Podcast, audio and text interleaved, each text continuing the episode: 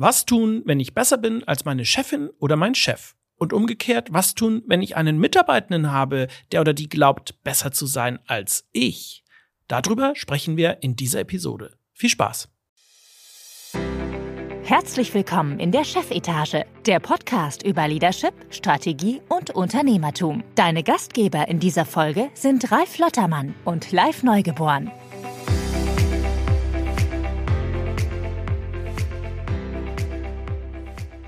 Ja, moin und herzlich willkommen hier zu einer neuen Episode der Chefetage. Ich freue mich sehr, dass ihr wieder mit dabei seid. Mein Name ist Live Neugeboren und heute ist auch wieder mit dabei Ralf Lottermann. Moin, Ralf. Hallo Live, guten Tag. Du hast ja als Konzernvorstand, als Manager äh, extrem viel Erfahrung gemacht. An denen wollen wir die Leute hier teilhaben lassen und wir kriegen immer wieder Fragen zugesandt und deshalb ist heute wieder Zeit für eine Episode, wo wir solche Fragen beantworten. Und wir haben eine ganz konkrete Frage zugesandt bekommen und zwar, was mache ich eigentlich, wenn ich besser bin als mein Chef? Schadet mir das? Ähm, schadet mir das auf dem Weg nach oben? Und das fand ich so spannend, dass wir das hier mit aufgenommen haben. Und ähm, Ralf, wir haben ja im Vorfeld schon mal drüber geredet. Ich glaube, wir wollen die Frage erweitern, ne? auch um die Fragestellung, was mache ich eigentlich, wenn ich dann mal Führungskraft bin und ich habe Mitarbeitende, die besser sind als ich selber. Fangen wir erstmal mit dem ersten Teil an. Ähm, was würdest du sagen, wenn, wenn du Karriere machen willst, wenn du dich hocharbeitest und jetzt hast du das Gefühl, du bist viel besser als dein Chef. Schadet das? Ähm, ist das ein Problem? Wie geht man damit um? Wenn man das Gefühl hat, man ist besser, dann soll man es auf jeden Fall nicht den Chef merken lassen, weil das könnte leicht arrogant rüberkommen. Wenn man denkt, man ist ziemlich gut, dann sollte man das auf jeden Fall den Chef und alle anderen merken lassen durch super Leistung, indem man Top-Leistung abliefert, brillant ist und gut arbeitet. Denn eins ist immer knapp. Wir haben nie genug gute Leute. Und wir brauchen immer Nachwuchs, wir brauchen immer äh, Führungskräfte und äh, da kann man nie genug haben. Also insofern, Arroganz fände ich schädlich. Das habe ich auch schon erlebt. Aber selbstbewusst äh, auftreten, weil man weiß, man ist gut, das ist nicht verkehrt. Das habe ich selber gemacht. Wenn du sagst, du hast es erlebt, hast du es erlebt mit Mitarbeitern, die geglaubt haben, sie sind besser als du, oder hast du selber den Fehler gemacht und dann äh, dein, also ich meine, du hast so eine Karriere gemacht, dass ich vermute, dass es Zeiten gab, wo du besser warst als deine Chefs. Gehe ich einfach mal davon aus, weil sonst wärst du nicht so weit hochgekommen. Ähm, wie war das? Hattest du da mal auf dem Weg nach oben eine Situation, wo du, wo du Schwierigkeiten hattest, oder? Ja, ich weiß nicht, ob ich ähm, besser war als, äh, als meine Chefs die waren eigentlich alle verdammt gut, wenn ich mir das so angucke. Äh, ich war eben nur relativ erfolgreich. Und das hat auch dann, war für meinen Chef auch gut, weil erfolgreiche Mitarbeiter, das strahlt auch auf ihn ab. Also das habe ich äh, so nie gehabt. Aber ich habe schon Mitarbeiter gehabt, wo ich gedacht habe, boah, ähm, die sind viel intelligenter als ich, die schnallen alles sofort, da, wo ich fünf Minuten überlegen muss, da haben die schon die Antwort. Das habe ich schon häufiger gehabt und ich muss sagen, ich habe das bewundert. Ich kann mich an zwei erinnern, die waren richtig, richtig gut, wo ich genau gewusst habe, die können jederzeit meinen Job machen. Und mhm. das war top, weil eines meiner Ziele, die ich mit meinem Chef vereinbart hatte, war immer, das, so haben wir das überall gemacht, ich muss einen Nachfolger haben.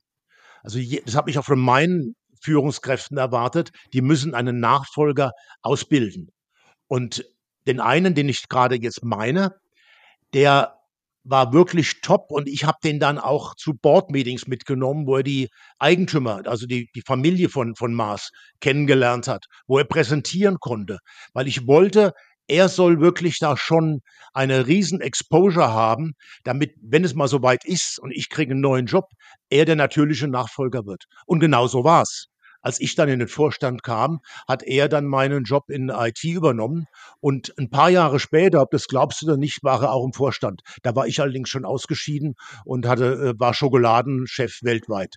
Also da hat meine Strategie, einen Top-Mann nach vorne zu bringen, super geholfen für ihn und auch für die Company, weil wir brauchen gute Leute. Also Angst gehabt mhm. habe ich nie, dass ich einen guten hatte. Im Gegenteil, ich war heilfroh. Finde eine coole Einstellung. Und, und wie geht man jetzt mit Leuten um, die zwar vielleicht nicht schlecht sind, die gut sind, aber die das raushängen lassen und das, was du gerade als arrogant bezeichnet hast. Hast du da eine Strategie gehabt, wie du mit sowas umgehst? Ja, ich habe mit denen gesprochen, beziehungsweise wir haben dann in den Jahresgesprächen, in den Zielvorgaben dann auch über Verhaltensweisen gesprochen und dann gesagt, was sich ändern muss. Teilweise haben die auch Training gekriegt und Feedback bekommen von anderen. Und im Endeffekt, wenn das auf die Leistung sich auswirkt oder auf das Miteinander mit den Kollegen, dass insgesamt das Team darunter leidet, wenn da einer ist, der einfach nicht mitspielt und, äh, und nicht reinpasst, dann muss man sich vor davon trennen. Und äh, das hat man, hatte ich auch schon. Also das kommt aber zum Glück nicht allzu oft vor. Also zumindest bei uns in der Firma, wo wir ein, ein, eine super ähm, Philosophie hatten, die wir alle gelebt haben. Äh, sowas hat eigentlich nicht reingepasst. Die meisten sind da gar nicht erst reingekommen. Aber der eine oder andere ähm, gab's, der eine oder andere gab es natürlich schon. Und da muss man damit umgehen. Und das ist nicht immer angenehm. Also zusammenfassend kann man sagen, echtes Leadership ist zu erkennen, wenn jemand wirklich gut ist und dann keine Angst zu haben, sondern im Gegenteil noch zu fördern? Ja, man teilweise muss teilweise muss man auch beschützen. Ich gebe dir mal ein Beispiel. Wir hatten in Mars, ich glaube, da haben wir immer noch so eine Art Think Tank. Da waren nur Doktoren mit langen Haaren und Bart und äh, Sandalen manchmal, wie man sich so vorstellt. Die waren unglaublich brainy. Und irgendwie habe ich diese Abteilung mal geerbt. Frag mich nicht warum.